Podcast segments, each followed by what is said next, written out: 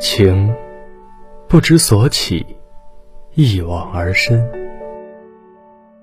我们走过许多地方的路，看过许多地方的风景，因此也有着许多美好的故事。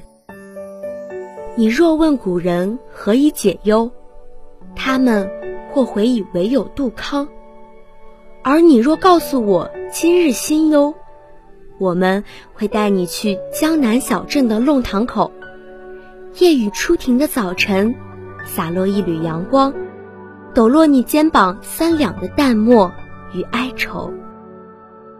翻一页书，用声音温暖三冬；卷一张纸，用真情照亮一方。我们如明月清风，时刻伴你左右。似草长莺飞，尽扫世间烦忧。您的悲欢离合，我们悉数解忧。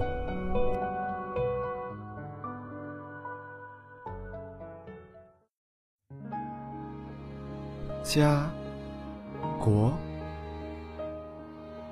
青青木种，悠悠鹿鸣，袅袅秋风。这是一种墓，一种烈士的墓。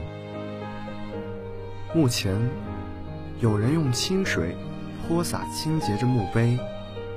他是一位年过六旬的老人，端着一碗酒，啄木中落下几滴清泪，手颤颤巍巍的将碗中的酒洒向碑前，轻声道。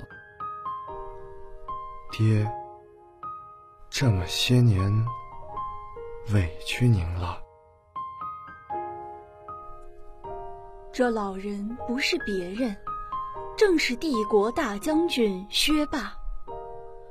而他面前的这墓，是他父亲的，墓上写着“忠武侯之墓”。看着眼前这墓，薛霸的思绪飘回了当年。齐州城下，异族派人和谈。那人在汉军军营前高喊：“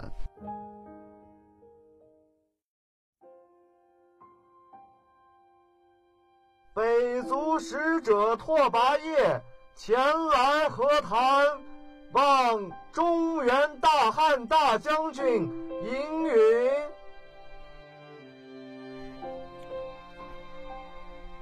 而时值一路边将的薛霸，却已被这人模样给震惊得目瞪口呆。异族派来和谈的，竟是自己的父亲。父亲果真是异族走狗，不行，我一定得问个清楚。薛霸一边想着，一边已经策马来到了那位使臣面前。刚想要开口质问，一张口，却又不知道该问些什么，便只好皱着眉头，用疑惑和愤慨的眼神盯着他看。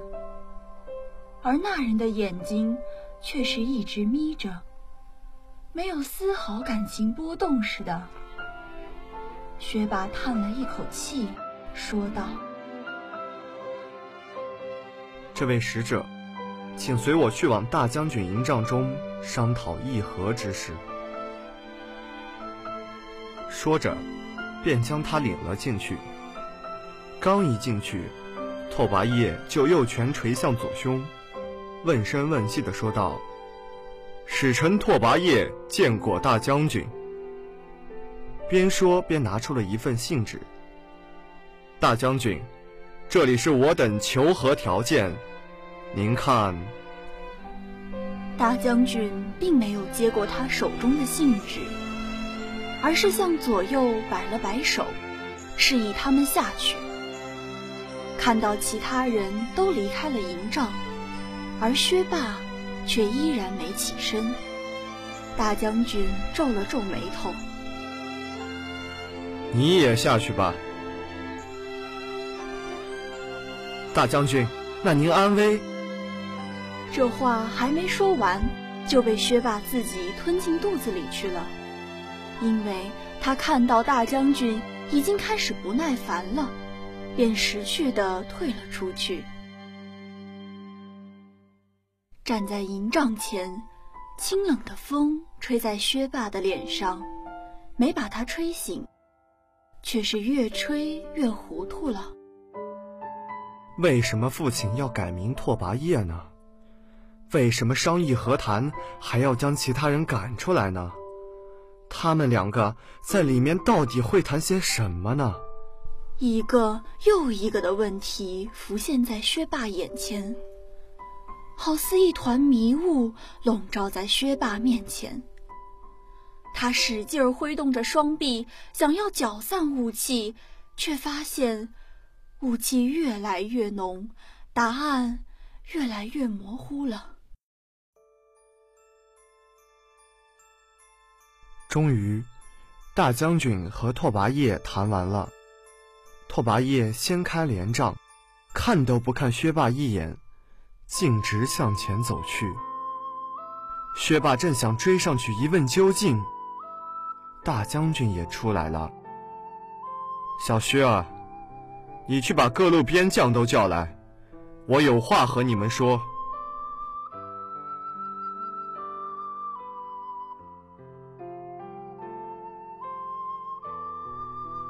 薛霸只得领命，不过还是朝拓跋业离去的方向看了一眼，看那熟悉的背影，再一次确定了，那的确就是父亲。对了，大将军不是说他和我父亲是认识的吗？会不会他们两个在谋划什么事情？各路边将都到齐了，大家都小声议论着议和的结果如何。哎，薛将军啊，你觉得这次异族是真的想要求和吗？你说。这会不会是他们的缓兵之计啊？一个膀大腰圆的边将走过来问薛霸：“嗯，这个我也很奇怪，为什么异族要议和？以前他们都是宁死不屈的。至于有没有诈，还是听大将军怎么说吧。”这时候，大将军过来了，大家都不说话了。望着大将军，想要知道和谈结果如何，而大将军此时没有说和谈的事，却问：“这城，咱们强攻，能不能攻下？各位，这几位边将，你看看我，我看看你，支支吾吾的，没一个敢出声。”只有薛霸说道：“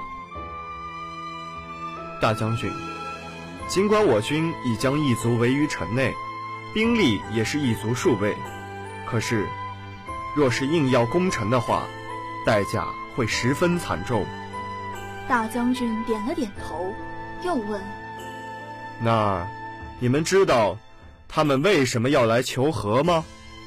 还是学霸接过话茬。既然我们强攻代价惨重，那异族没有必要求和啊。异族向来残暴，除非是数十倍的兵力围歼他们，否则他们是不会投降的。这其中肯定有诈。是啊，老夫也不相信，凶残的异族会这么轻松的就求和。他们这是在放松我们的警惕啊，很有可能。会夜袭我军营。大将军捋了捋胡须。这样，小薛啊，今晚你率部值守，要是异族来犯，便放他们进来，我们搞一个瓮中捉鳖。其他边路将军听着，今晚叫你们的士兵都别睡。待小薛剿灭来犯异族后，以城内大火为信号，立刻集结部队，实施强攻。众将领领命后，当即回到所属营地下发命令去了。在路上，薛霸心中又多了一个疑惑：为什么要以城内大火为信号？大将军城里有内应？会不会是父亲？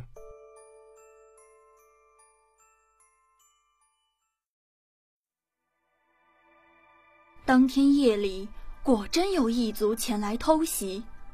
薛霸一边庆幸着大将军的神机妙算，一边又想着：这异族偷袭之事，是不是也是大将军的细作通告的？这次的计划实施的非常完美，异族完全没有意识到汉军会对夜袭早有防备。更没想到的，城内自家的兵器库房居然着火了。很快，北面的城门即将攻破。薛霸正打算待这次正攻城的部队下来之后，再亲自领队，势必要把这北门给打下来。可就在此时，已经残破不堪的城门上，出现了一名看似异族主帅的男子。在他身后，三四名亲兵压着一个头发蓬松散乱的人。薛霸定睛一看，那不是父亲吗？怎么会被异族抓起来了？难道他真的是藏在异族中的细作？正当薛霸疑惑之际，那异族主帅一把扯过父亲，朝着汉军方向大喊。汉狗，给我听着！这是你们的薛青大元帅，哈哈！竟然改名换姓到老子这里来当细作，你们要是想他死，就尽管上吧！哈哈哈哈！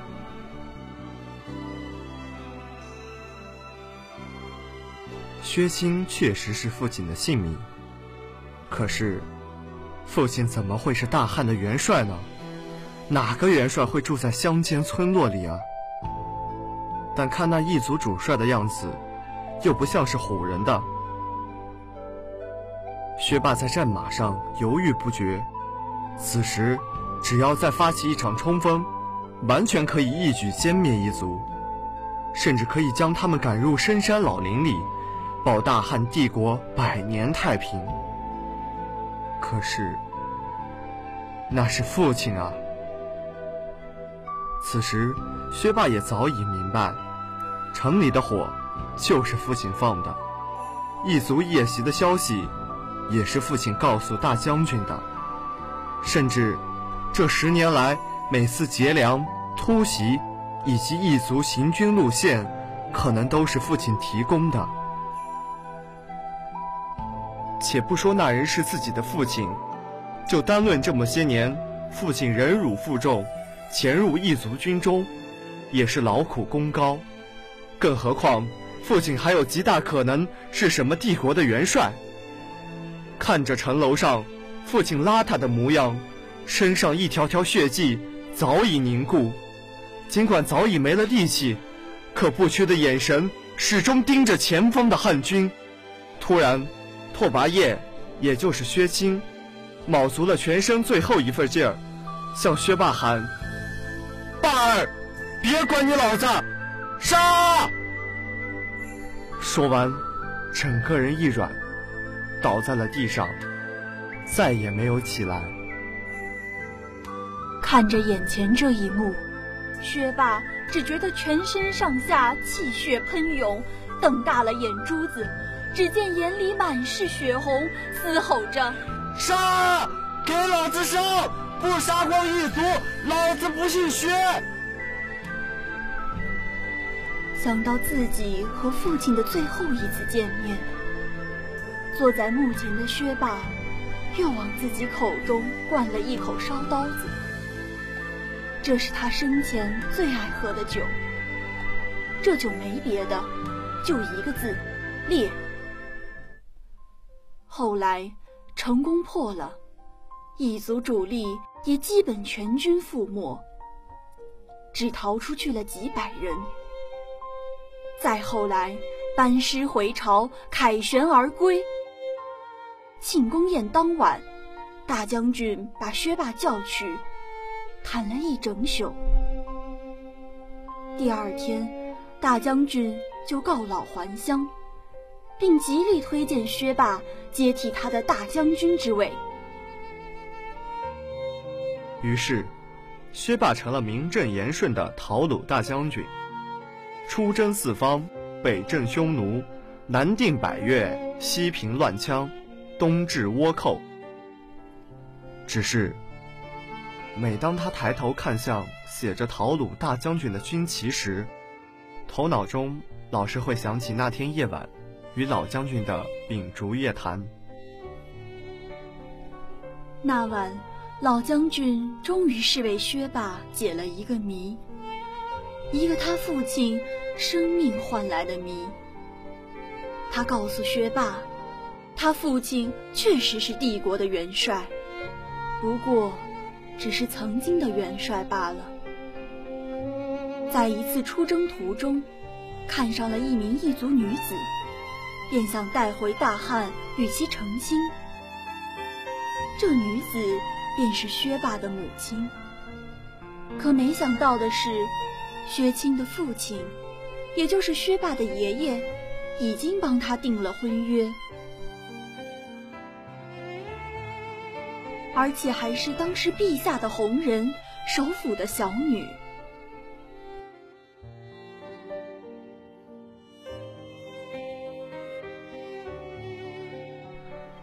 这里面经历了多少挫折？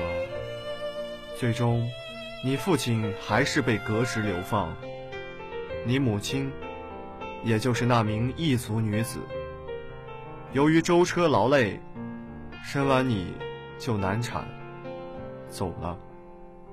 老将军叹了一口气：“唉，说起来那事儿，我还给你爸帮了不少忙嘞。”薛霸懵了，自己的身世竟是如此。可是帝国如此对他，他怎么还会去当细作呢？似乎看出了薛霸的疑问，大将军苦笑的问道：“若是在你父亲和帝国之中选一个，要么国灭，要么你父亲殉国，你会选哪一个？”薛霸刚要开口。大将军又接着说了：“其实啊，你和你父亲都是一样的，你肯定会选择帝国，对不对？毕竟啊，国比家要紧呢。”薛霸抬头望天，又低头看着父亲的墓碑，想着大将军的话：“是啊。”我和父亲都做了一道选择题：家还是国？又闷了一口酒，薛霸已经有些微醺，盯着墓碑，父亲的面庞好像浮现了出来，张口说道：“家丢了要什么紧？孩子啊，国才是家的根呢。”今天的解忧杂货铺到这里就要和大家说再见了，感谢导播乔木，感谢编辑帅帅，我是播音木槿，我是播音浅笑，我们下期节目不见不散。